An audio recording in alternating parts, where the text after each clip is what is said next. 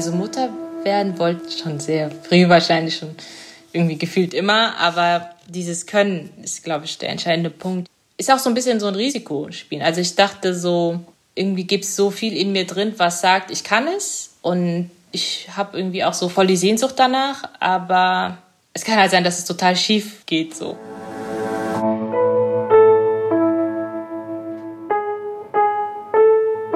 Eltern ohne Filter. Ein Podcast von Bayern 2.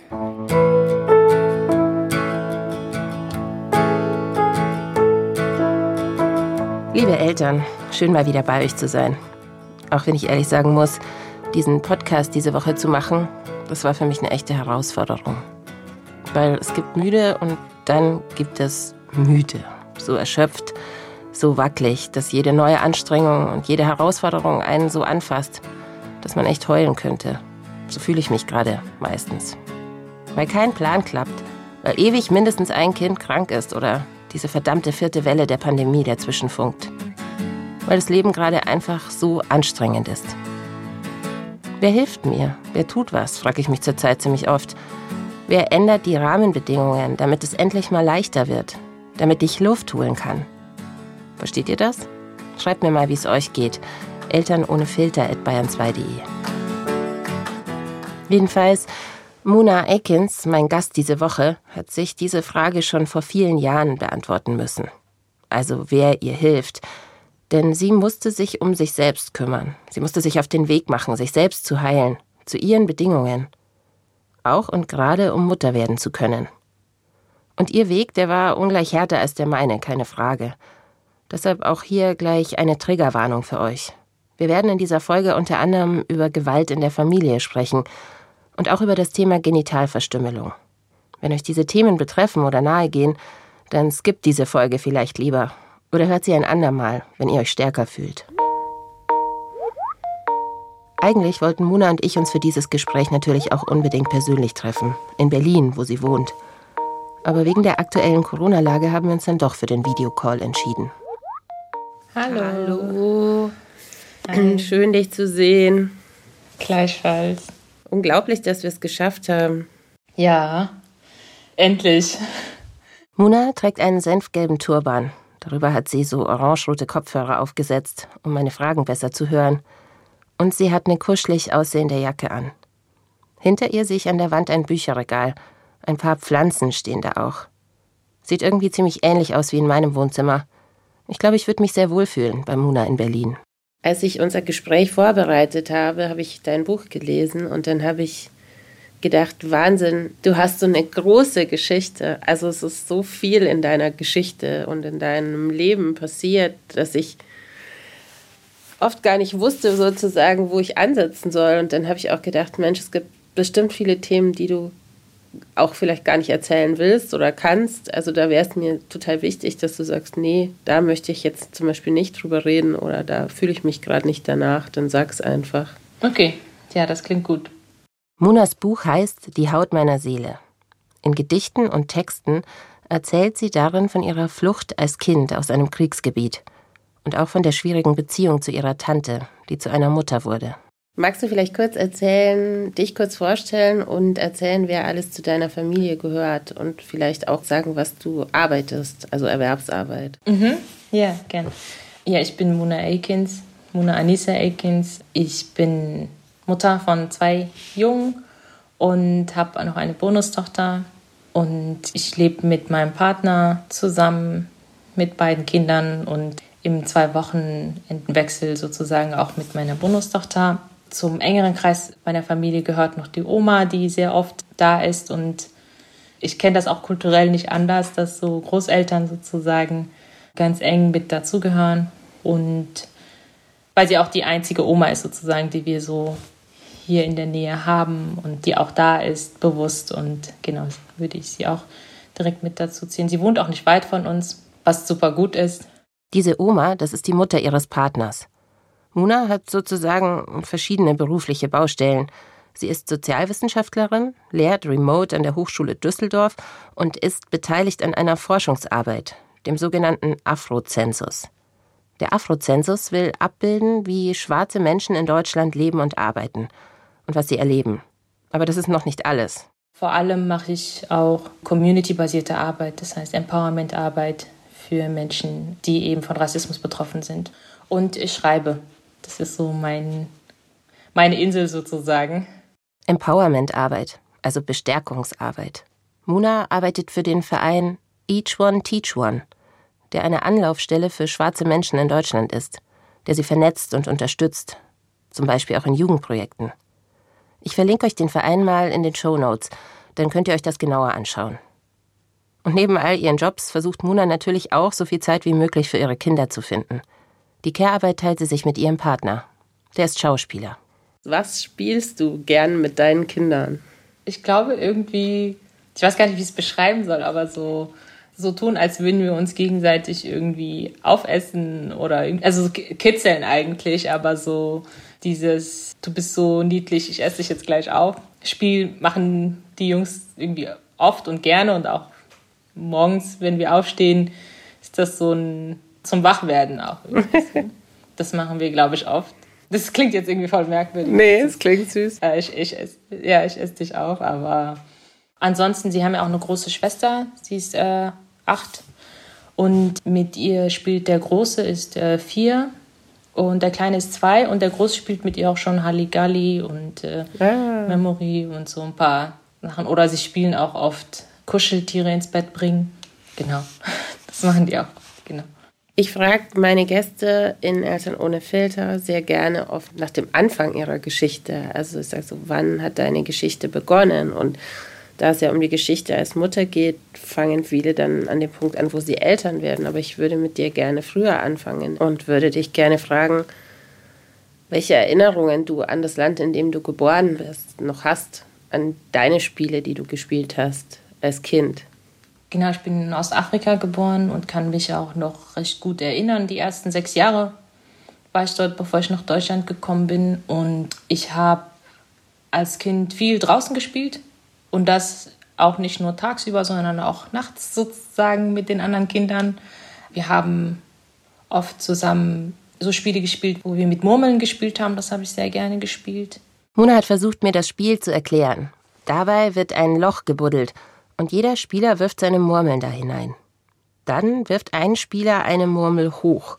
Und in der Zeit versuchen alle Kinder, so viele ihrer eigenen Murmeln aus dem Loch zu holen, wie sie schaffen. Ich hoffe, ich habe das richtig verstanden. Das habe ich sehr gern gespielt. Ja, saßen wir da stundenlang manchmal konzentriert und haben dann noch eine Runde und noch eine Runde. Ansonsten, ich bin auch viel geklettert als Kind. Durfte ich auch oft nicht sehr viel so die Bäume raufgeklettert und ich habe auch als Mädchen vor allem voll oft Ärger bekommen, in meinem Kleid die Bäume raufzuklettern. Das habe ich sehr gerne gemacht. Einer meiner Onkel, der hatte ein Restaurant und das ist so eingerahmt von so großen Bäumen und dann bin ich da immer drüber geklettert und ähm, haben sich die Gäste auch manchmal beschwert, dass ich da oben hänge und die versuchen da zu sitzen draußen und zu essen. Die ersten drei oder vier Jahre ihres Lebens lebt Muna in einer Großstadt am Meer. Dort ist sie auch geboren. Da kann ich mich an nicht so viel erinnern, außer so Gefühl vom, vom Strand, weil es ja auch an der Küste ist. Ich habe so, hab so viel Verbindung zu Wasser und Strand, aber ich kann mich nicht bewusst daran erinnern, dass ich dort war, sozusagen. Dann muss sie vor dem Krieg fliehen und sich mit ihrer Großmutter auf dem Land versteckt halten. Ihre Eltern sind kein Teil mehr ihres Lebens seit dieser Zeit. In deinem Buch beschreibst du deine einzige Erinnerung an deine Mutter. Magst du mir die auch mal erzählen? Ich habe nicht so viele Erinnerungen ähm, an meine Mutter explizit. Auch das, was ich versuche im Buch rüberzubringen, dass ich mich an ihr Lächeln erinnern kann und dass ich irgendwie, dass das mir so ein warmes Gefühl gibt oder irgendwie hinterlassen hat so. Und ich auch so, so das Gefühl habe, so ihre Energie oder ihre Aura sozusagen mich irgendwie daran zu erinnern.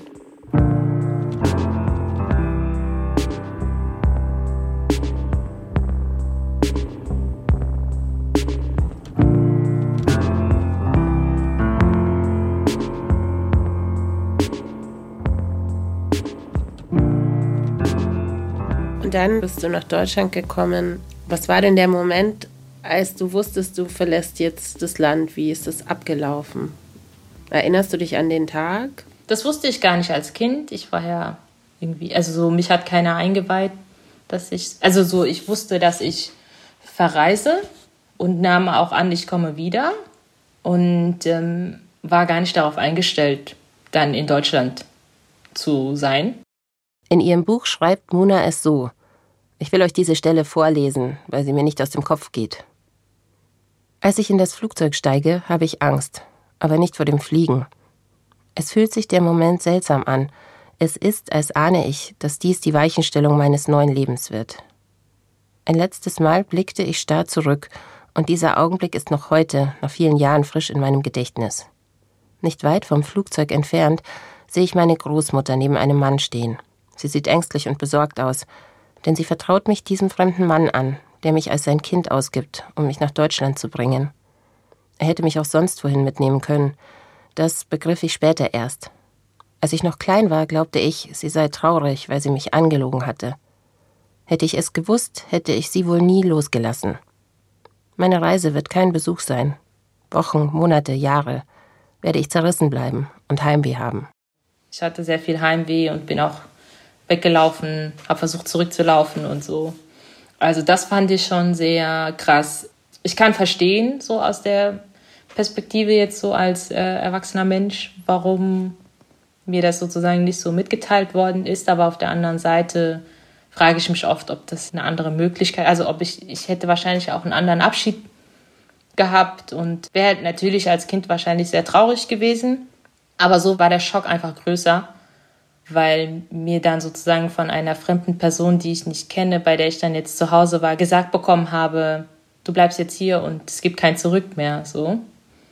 Und das war auch so für mich ein ziemlich harter Bruch dann auch mit meiner Großmutter, weil ich nicht verstanden habe, warum sie das gemacht hat oder warum sie es so gemacht hat. Muna ist sechs Jahre alt, als sie in Deutschland ankommt. Bei einer Tante, die sie nie gesehen hat, nur aus Erzählungen kennt. Entwurzelt. Im Buch schreibst du auch, dass deine Großmutter dir zwei Kleider mitgegeben hat oder dir ein Kleid angezogen hat und ein anderes mitgegeben hat und dass du ja. ganz lange nichts anderes tragen wolltest. Ja, weil das für mich das war für mich ein Zuhausegefühl. Wie sahen die aus? Wie sie aussahen. Ich weiß noch, das eine war so schimmernd blau-grün, meine ich, und das andere war relativ hell, aber ich kann mich nicht mal so genau erinnern. Und auch bisschen aus so schick, so ein bisschen unvorteilhaft, um damit dann halt als Kind sozusagen irgendwo hinzugehen oder irgendwie so unterwegs damit zu sein oder zu spielen oder so. Wo bist du denn angekommen? Wie, wie, war die Wohnsituation oder die Familiensituation? Wie bist du in dieses fremde Leben dann reingekommen? Ja, im Asylheim. Wir hatten ein Zimmer, waren, glaube sechs Personen. Genau, der jüngste war noch nicht auf der Welt. Ja, ziemlich eng, würde ich sagen, und ähm, hm. sehr voll. Auch insgesamt im Asylheim, wie viele Menschen dann da wohnen und wie nah das alles beieinander ist. Hast du dich willkommen gefühlt? Ich hatte eher das Gefühl, das passiert alles so nebenbei. Hm. Als müsste ich mich so nebenbei wo anreihen und gehöre jetzt da mit dazu. Weil vorher war das für mich, wo ich war, war so mein Lebensmittelpunkt. Und jetzt gab es irgendwie gar keinen Mittelpunkt oder ich konnte mich nicht genau orientieren, wo der sein soll. Und deswegen hatte ich das Gefühl, ich stehe irgendwie so da nebenbei oder ich stehe irgendwie so daneben.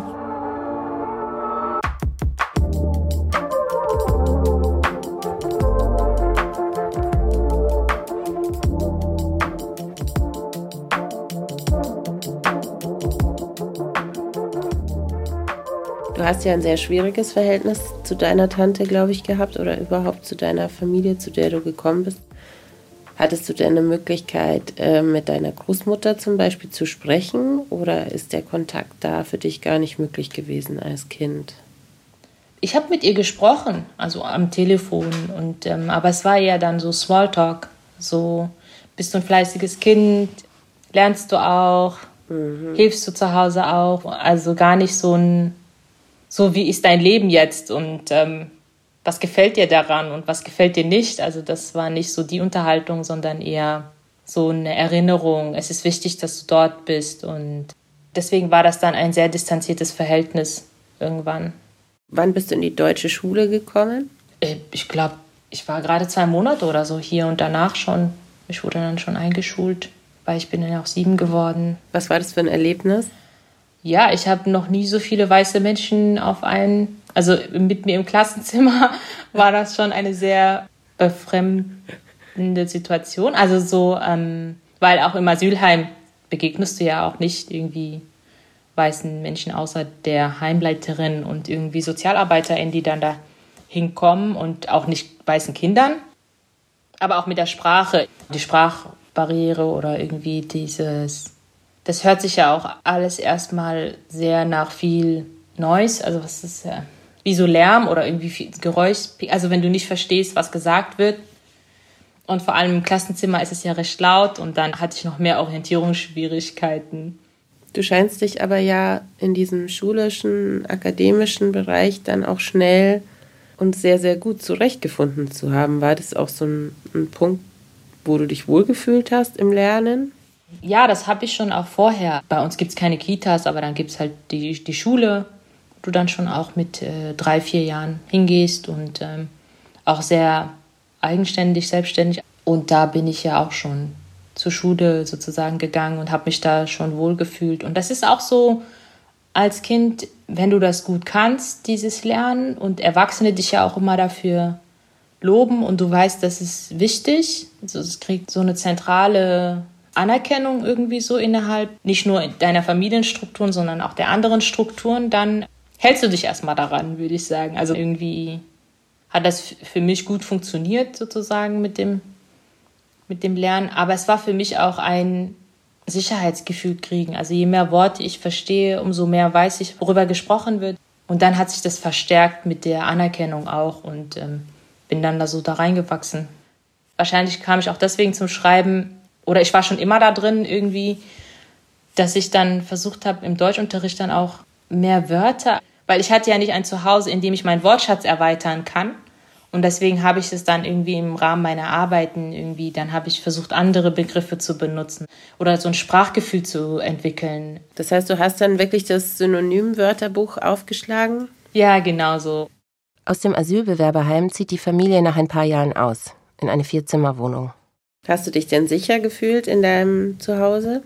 Das kann ich gar nicht so genau sagen. Ich glaube, ich habe mich seit diesem hier plötzlich in Deutschland sein nicht mehr so richtig sicher gefühlt, also so sehr lange, bis ich jetzt sozusagen mein eigenes Zuhause habe. Mhm. Genau, das ist für mich so ein bisschen relativ. Ich habe mich relativ sicher gefühlt im Vergleich zu dem, was für Extremen sozusagen im Krieg und in anderen Situationen hätten passieren können. Aber für mich ist Sicherheit so viel mehr. Aber es hängt ja auch damit zusammen, es gibt ja diese Dynamik zwischen du bist von woanders her, du gehörst hier nicht hin und so, dann fühlst du dich ja generell nicht so sicher. Oder dein Sicherheitsgefühl ist immer davon abhängig, wie wer da auf dich reagiert und dich als fremd markiert. Ein Kind, das entwurzelt ist und versucht Sicherheit zu finden. In einer Gesellschaft, in der es nicht wirklich willkommen ist als geflüchtetes Kind. Immer wieder erleben Muna und ihre Familie Rassismus auch dazu möchte ich euch eine Stelle aus ihrem Buch vorlesen. Es geht hier um den Nachbarn, der sie immer wieder beleidigte. Geht dorthin zurück, wo ihr her seid, schwarzes Pack. Zuerst habe ich das Wort Pack nachgesehen. P-A-K. Ich wollte wissen, womit ich angebrüllt werde. Im Deutschwörterbuch steht Panzerabwehrkanone. Aufgerüstete Artillerie. Von Artillerie hatte ich keine Vorstellung, aber Panzer sagte mir was. Vielleicht denkt er, wir sind Kriegsmenschen, Warlords. Vielleicht denkt er auch an Kindersoldaten oder sowas. Jedenfalls was mit Panzern, erklärte ich mir. Später erst fiel mir auf, dass lediglich das C in diesem Wort fehlte. Doch irgendwie hatte PAK auch Sinn gemacht. Denn ich hoffte immer, das macht ihm Angst und er lässt uns in Ruhe. Das ist nicht dein Land, war einer seiner gängigsten Sätze. Ab und an tauschte er es ein gegen ihr elenden schwarzen Hunde.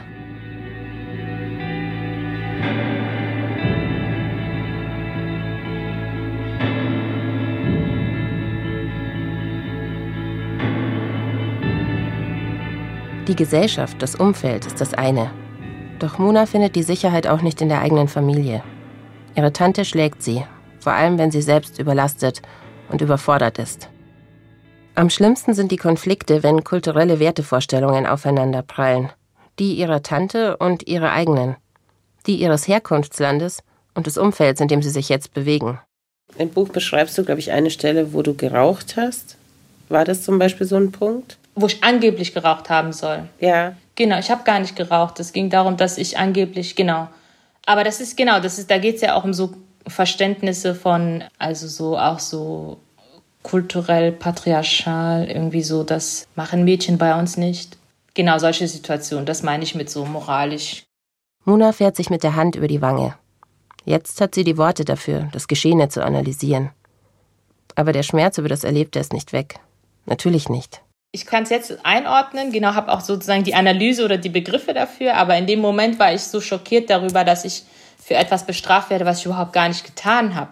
Also ich hätte es sogar verstanden, wenn ich es getan hätte und ich krieg Ärger dafür. Dann verstehst du irgendwie so, okay, das hängt zusammen.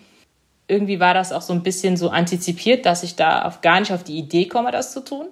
Wann war denn der Moment, wo du aufgebrochen bist? Gab es einen Moment, wo du dich vorher schon abgewandt hast und gesagt hast, so ich, ich muss jetzt hier raus? Oder war das einfach der natürliche Verlauf? Ich habe die Noten, ich möchte studieren, ich verlasse jetzt einfach mein Zuhause.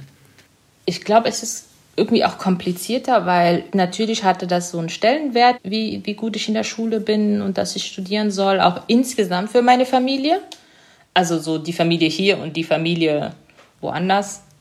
Und damit kam ja auch so ein Druck sozusagen, also so, dass ich das auch irgendwie soll und muss so. Ähm, aber auf der anderen Seite war das ja auch für mich so ein Anker irgendwie in eine Welt, in der ich irgendwie weiß, was ich machen kann. Dann gibt es das Ergebnis dazu, meistens, also so. Natürlich gibt es da auch irgendwie Schwierigkeiten und Grenzen so.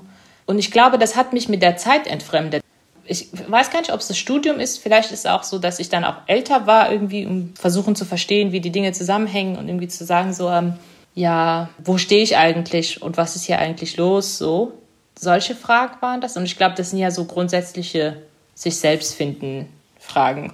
Es war nie so, dass ich dachte, so, ich verlasse euch jetzt, weil irgendwie eine andere Welt mir besser gefällt oder so, weil selbst die Welt, die ist ja damit verbunden, die prägt ja auch meine Beziehung dadurch, dass es die Erwartung und die Anerkennung dafür gibt, dass ich mich in dieser Welt behaupte. Also es gibt da nicht so einen Widerspruch, sondern die Dinge sind so sehr verwoben und das hat es für mich auch noch komplizierter gemacht, so meine Position da drin zu finden. Die eigene Position finden, eigenverantwortlich sein, sich in der Welt behaupten, das ist doch so oder so wahnsinnig schwer, finde ich. Und wahrscheinlich ist es noch so viel schwerer ohne feste Basis ohne ein Fundament, das dich trägt. Muna studiert, strengt sich an, trotz Widrigkeiten und einem rassistischen System, und sie schafft den Abschluss. An einem Punkt kommst du auch zurück mit dem Wunsch nach Anerkennung. Also ich habe jetzt hier das geleistet, das ist mein, mein Zeugnis, ähm, ich habe den Erfolg und ich komme zu meiner Ziehfamilie zurück und wünsche mir diese Anerkennung. Kannst du dich erinnern an den Moment, also wirklich an den Tag und an deine Gefühlslage? Nicht mehr so richtig, weil ich erst später gemerkt habe, dass mich das so sehr verletzt hat. Also so ein paar Sachen weiß ich, aber ich weiß nicht mehr, was der Kontext der Unterhaltung war oder so.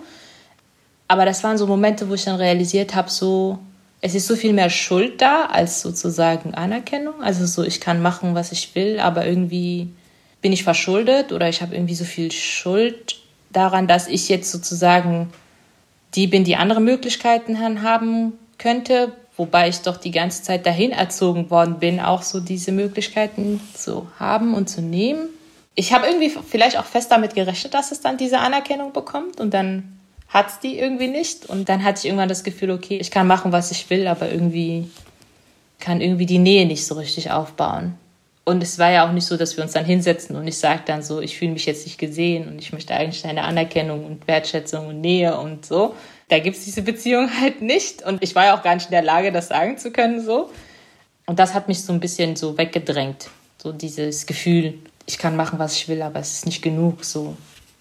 Das heißt, du hättest dir schon die, die Nähe von dieser, von deiner Mutter, also von deiner Tante, die deine Mutter geworden ist, über viele Jahre gewünscht. Auf jeden Fall. Also ja. Das auf jeden Fall. Ähm. Und ich habe mich auch sehr lange gefragt, was ich dafür tun kann, was ich hätte dafür tun können, dass das denn diese gibt. Dann irgendwann aber schon immer mehr das Gefühl bekommen, die andere Seite muss ja auch was dafür tun. Ansonsten habe ich ja auch wiederum keine Sicherheit so.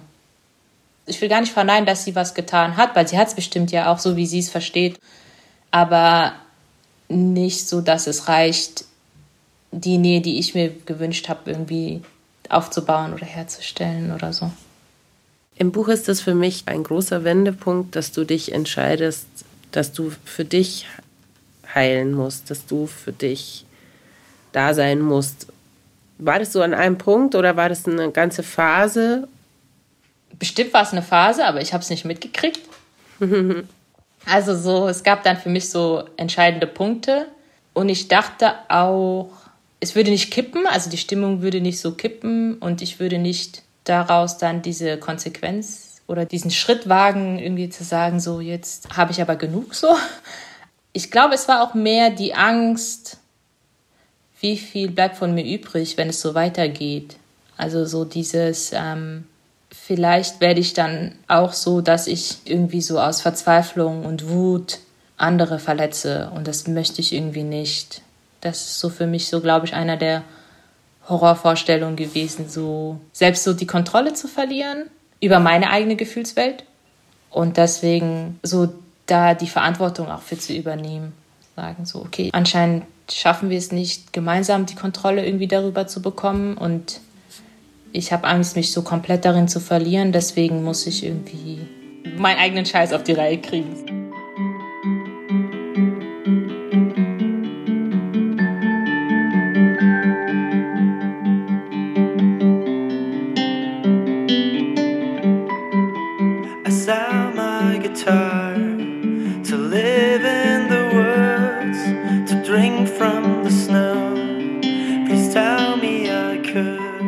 Was muss ich verarbeiten, um irgendwann Mutter oder Vater sein zu können?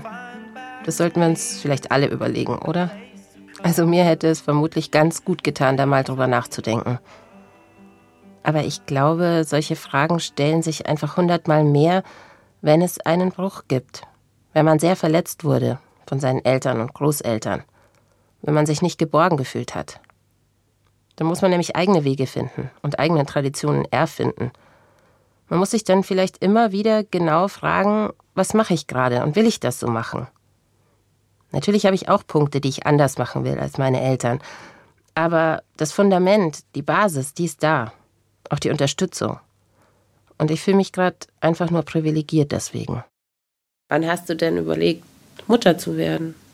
Mutter werden zu wollen, Mutter sein zu können?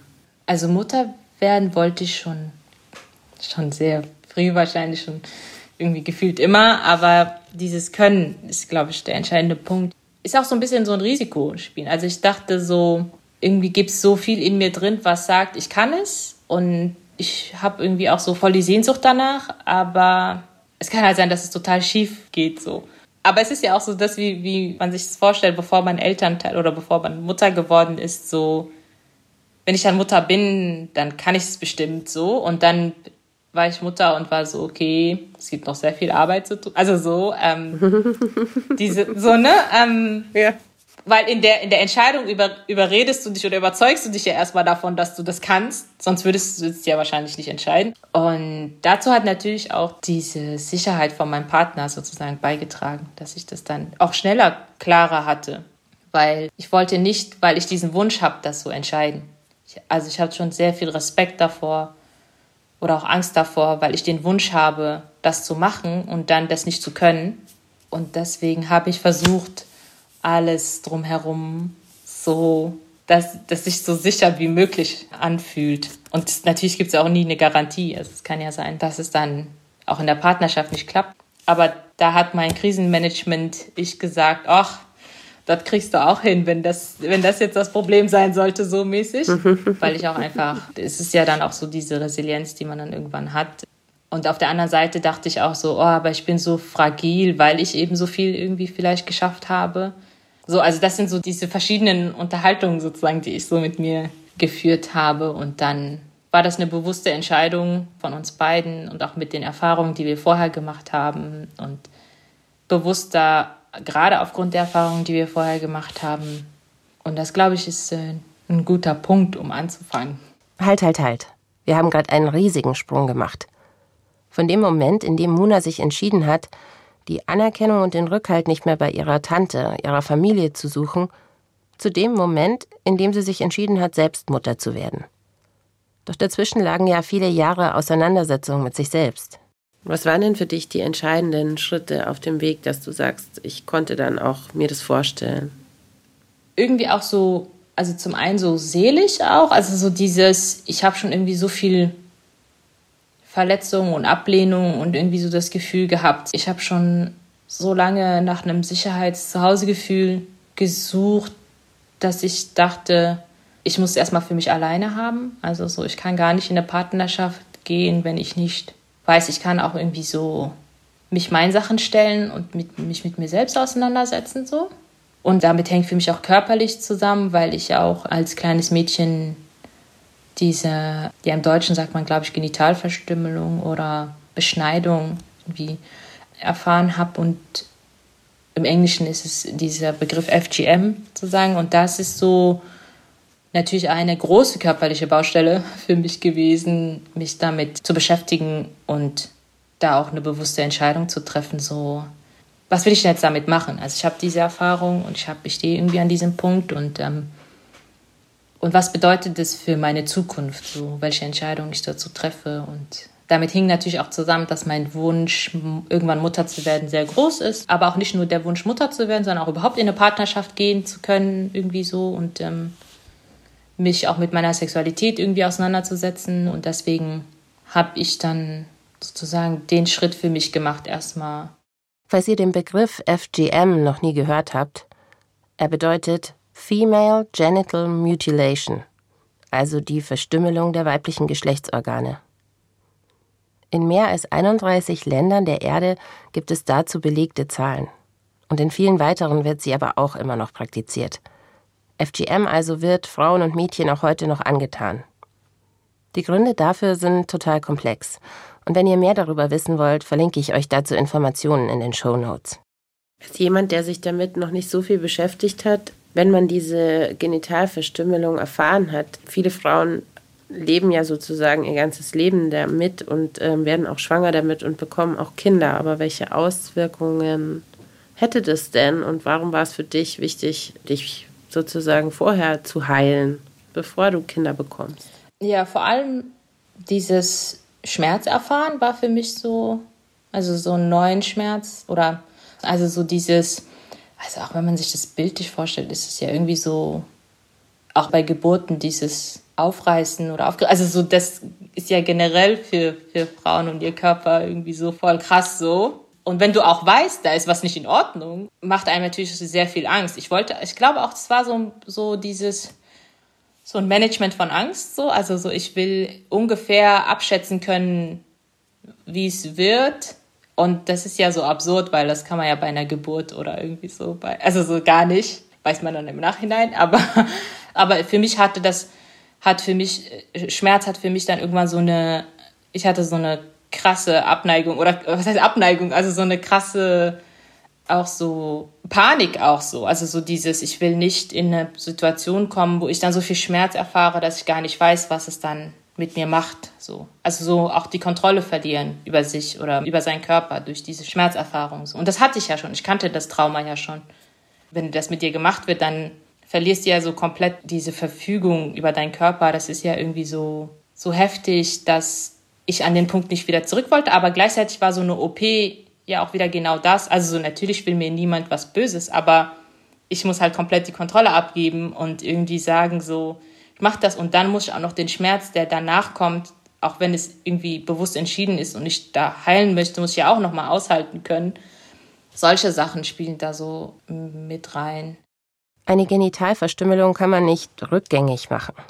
Aber man kann die Organe ein Stück weit medizinisch wiederherstellen und versuchen, das Gefühl zurückzugeben. Dazu ist eine langwierige und schmerzhafte Behandlung nötig. Und oft braucht es mehrere OPs. Wenn ich versuche, mit Mona darüber zu reden, dann merke ich, wie mir die Worte fehlen. Das Thema ist gleichzeitig so intim und auch so wichtig. In Deutschland gibt es mehrere Ärzte und Ärztinnen, die diese OPs durchführen. Und Mona musste auch mehrere Anläufe machen, um da jemanden zu finden, dem sie sich und ihren Körper anvertrauen konnte. Vielleicht kannst du erzählen, was der Moment war, wo du dachtest, ähm, ja, jetzt bin ich richtig und jetzt äh, kann ich das angehen, jetzt habe ich auch das Supportsystem. Ich glaube, in der Unterhaltung mit der Ärztin, die mich dann ja auch da betreut hat, war dieses mehr von mir sehen als diese eine Situation oder Erfahrung. Also so, das war nicht so ein darauf reduziert werden, sondern so beiläufig. Das ist halt so eine Sache, um die sollten wir uns kümmern. Und die ist auch irgendwie wichtig so in deiner Erfahrungswelt, aber das, das bist nicht du. Also so, das ist nicht, und das war für mich irgendwie total wichtig.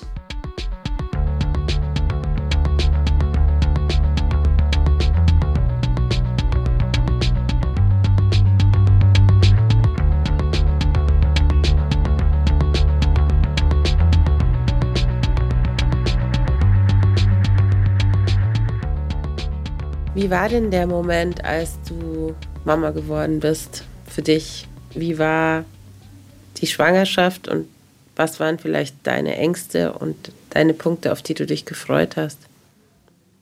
Angenehm würde ich sagen und ich habe eher so psychisch so halt so Ängste gehabt. So wie, wie, wie wird das, auch wie wird auch die Geburt und so. Und ich habe das erstmal versucht, tatsächlich so das erste halbe Jahr so komplett auszu, klammern und irgendwie zu sagen, okay, ich bin schwanger und irgendwie ist es toll und habe mich oder haben uns auch sehr gefreut. Das war wie so, so romantisiert, so voll im Rausch. Eine Erfahrung, die, die auch als Frau so körperlich immer noch nie gemacht hat und deswegen auch so, jetzt tritt da ein Mensch irgendwie. Also so, das ist so, das, ja, kann, kann, kann ich gar nicht fassen so in, in Worte. Ähm, und die Geburt war, ja, die war ganz schön anstrengend ähm, auch, auch so dieses Realisieren, dass ich Mutter bin, da habe ich eine Weile gebraucht. Also so, weil auch, glaube ich, die Geburt für mich schon ziemlich heftig war und irgendwie so auch, gerade wegen dieser FGM-Folgen auch, so, dass ich dann auch körperlich erstmal nicht so klargekommen bin, auch danach. Und das reißt ja dann auch immer alle Wunden, so im wahrsten Sinne Also so, das reißt ja irgendwie nochmal alles so auf und dann war da aber dieses kleine Wesen und irgendwie so so unschuldig, so niedlich. Und das ist auch das, glaube ich, was ich versucht habe, mit dem Schluss von dem Buch irgendwie zu sagen, dieses so Leben halt dich, also so dieses Weiterleben und irgendwie neues Leben sehen. Und auch so dieses, wow, das hat mein Körper gemacht. Also so, das war für mich so auch ein Weg, mit dem Schmerz klarzukommen. Und obwohl Muna also vieles hinter sich lassen konnte, ihre Geschichte bleibt natürlich ein Teil von ihr. Das ist alles miteinander verwoben auch wenn sie kaum Kontakt hat zu ihrer Tante, die ihre Mutter wurde. Und es kommen die Momente, wo sie die Verantwortung fast umhaut, weil sie ihre Traumata nicht weitergeben will. Da war der Kleine schon fast eins oder auch schon eins. Ich habe gemerkt, dass wenn ich mit ihm schimpfe, ich das in der Einsprache mache und wenn ich irgendwie irgendwie so Nähe und so sanft bin in einer anderen, in, in der Sprache, die mich traumatisch sozusagen, also die mich so, äh, die meine Muttersprache in Anführungszeichen oder meine erste Sprache ist, in der habe ich dann gemerkt, okay, ich transportiere da schon irgendwie viel Gewalt oder Wut oder so. Aber weil das so die gängigen Sachen waren, die ich auch als Kind so gehört habe, und dann habe ich es irgendwie so reproduziert in dem Moment. Und das war für mich so in dem Moment, wo ich dann so aufgehört habe, irgendwie auch diese Sprache irgendwie zu verwenden, weil ich war so, das ist anscheinend habe ich keine Kontrolle darüber und transportiere ja auch nicht nur das, was ich sage, auch wenn der Kleine das noch nicht versteht, sondern das, wie ich es sage. Und irgendwie so, dann habe ich gemerkt, so ich verfalle da auch irgendwie so in so bestimmte Muster. Und das war so, oh Gott, ich bin für ihn verantwortlich und ich wollte genau diese Dinge nicht so machen oder nicht so sagen und irgendwie passiert das jetzt? Und irgendwie war ich dann froh, dass ich gemerkt habe, okay, es passiert explizit in solchen Situationen oder es passiert irgendwie, wenn ich so bestimmte Überforderungsmomente habe und dann in der Sprache dieser eine Begriff, eine bestimmte Gewalt oder eine Ermahnung oder so transportiert so. Das war so ein Moment, der mich auch immer noch beschäftigt. Was tust du denn für dich weiterhin, um sozusagen als Mutter daran zu arbeiten, dich zu heilen und deine Traumata auch nicht weiterzugeben an deine Kinder, weil das ist sicher eine große Herausforderung, die sich immer wieder stellt in bestimmten Momenten. Wir, wir üben gerade zu Hause Fehlerfreundlichkeit, also so irgendwie auch sich selbst wertschätzen, indem wir okay sind, Fehler zu machen. Und üben meine ich damit uns alle. Also ich meine gar nicht, dass ein Kind von uns das üben, sondern wir alle, weil ich mir auch erstmal eher eingestehen muss, dass irgendwas nicht richtig ist oder falsch ist oder nicht okay, nicht so läuft, wie ich es mir in einem Ideal vorstelle oder wie wir irgendwie denken, das ist wichtig für das Kind oder für, für uns alle und unser Wohl. Das ist, glaube ich, hilfreich, auch so für die Kleinen irgendwie zu sehen, okay, Mama kann irgendwie sagen, ich habe das falsch gemacht und ich habe, es tut mir leid, ich war jetzt irgendwie zu schnell und du warst noch nicht an dem Punkt und irgendwie so so dieses wirklich auch so miteinander reden und kommunizieren und irgendwie nicht so denken, so, das macht auch mein, mein Partner sehr, sehr stark und auch schon immer, das bewundere ich auch sehr, dieses auch sich erklären gegenüber den Kindern und ihnen die Möglichkeit geben, auch wenn sie noch nicht begreifen können, warum du jetzt so diese Entscheidung triffst, dass sie aber trotzdem die Gründe dafür hören und auch eben sagen so, ich bin jetzt irgendwie schlecht gelaunt, weil eigentlich bin ich heute nicht so gut drauf und irgendwie bin ich traurig, weil ich mich an etwas erinnere, was früher mal war und so. Also so dieses den Kindern auch kommunizieren und das ist sehr, sehr ja, faszinierend, wie gut sie dann auch sich dann um dich kümmern auch. Also wenn du dann denen sagst, so hey, ähm, das, das schaffe ich heute irgendwie nicht so und ähm, ich brauche mal eine Pause oder genau, genau. Ich habe jetzt in, letzten, in den letzten Monaten sehr viel Rückenschmerzen gehabt und unser Großer sagt dann auch schon so, ist das, weil du Rückenschmerzen hast, Mama? Und was ich auch toll finde, ist, er sagt dann auch, ja, Mama, du warst zu laut für mich, das finde ich jetzt nicht okay. Oder ich bin traurig oder ich, ich möchte jetzt nicht mit dir reden. Und dann dann das auch so stehen zu lassen, auch wenn du sagst, so, okay, ähm, so, also so nicht, nicht dieses, ich habe recht und es ist auf jeden Fall wichtig, dass du das und das machst oder so, sondern das ha habe ich auch von einer Freundin sehr, sehr doll gelernt oder geprägt bekommen, auch in meiner eigenen Auseinandersetzung mit vielen Sachen, dem Gefühl erstmal Raum geben. So. Und das ist, glaube ich, auch so sehr, sehr wichtig so fürs Heilen und irgendwie so miteinander heilen, auch so, dass die anderen verstehen können, so, okay, das ist das, auch du selber verstehen kannst. Deswegen fühle ich mich jetzt so. Vielleicht weiß ich auch nicht alle Gründe, warum ich mich jetzt so fühle, aber das Gefühl ist jetzt da. Und auch nicht in das Gegenteil zu verfallen und die ideale Mutter sein zu müssen die ganze Zeit. Ja. Und was ich auch sehr viel lerne, seit ich Mutter bin, auch so dieses, ich habe ja als Kind nicht gesehen, vorgelebt bekommen, irgendwie so äh, die Nähe zu haben, also so umarmt zu werden oder irgendwie so Sachen. Und ich merke auch, dass ich als Erwachsene das nicht so gut kann. Und das machen die Kinder einfach. Also so, sie kommunizieren sie wollen oder sie kommen einfach und legen sich auf dich drauf oder irgendwie so. Und das finde ich halt so, da bin ich manchmal mit mir in der Kritik und sage so, ja, ich zeige das nicht oft genug, so körperlich auch so. Und das ist ja auch schon so sehr aus der Prägung, du hast alles, was du brauchst und ich muss dich jetzt nicht noch umarmen, so. Das ist das, wie ich es gelernt habe, so. Und auch zu merken, ah ja, das, so wie ich es gelernt habe, performe ich das auch. Und eigentlich wünsche ich mir, dass ich das verlerne und irgendwie auch das anders machen kann, so. Wie wichtig ist dir euer Zuhause? Sehr wichtig. Also das ist so meine oder unsere, hoffe ich mal, Oase. Also das ist schon sehr wichtig, dass es das Gefühl des Zuhause-Seins gibt. Nicht so im Sinne von, das ist unsere Wohnung und dann stehen die Sachen da drin oder so. Wir haben eine Matte vor unserer Tür stehen, die sagt, the place to be, so der Ort, um zu sein oder ob das sein, so the place to be. Also so das drückt auch so ein bisschen für mich aus, so dieses, ja, das ist so unser Ort, das ist so unser Zuhause. Man könnte, denke ich, sagen, Muna hat Wurzeln geschlagen. In Berlin, mit ihrem Partner, mit ihren Kindern, mit ihrer Arbeit, in der sie sich gegen Rassismus einsetzt, in der sie forscht und lehrt, im Schreiben und im Muttersein. Hättest du einen Wunsch, wie sie auf dich, auf ihre Kindheit, auf ihre Beziehung zu ihrer Mutter zurückblicken? Wow, das ist eine große Frage. Was ist dir wichtig, dass sie erfahren von dir, was sie mitnehmen können? Ich glaube, am wichtigsten ist mir, dass sie das Gefühl von geliebt sein kennen und auch selbst darin vertrauen, lieben zu können. Also so, dass, dass sie so viel Liebe erfahren haben, dass sie sich selbst lieben können und auch andere lieben können. Also so, dass ähm, ja in aller Komplexität, was also alles dazu gehört, äh, fände ich das schon super, wenn das dann so als so Grundding da ist.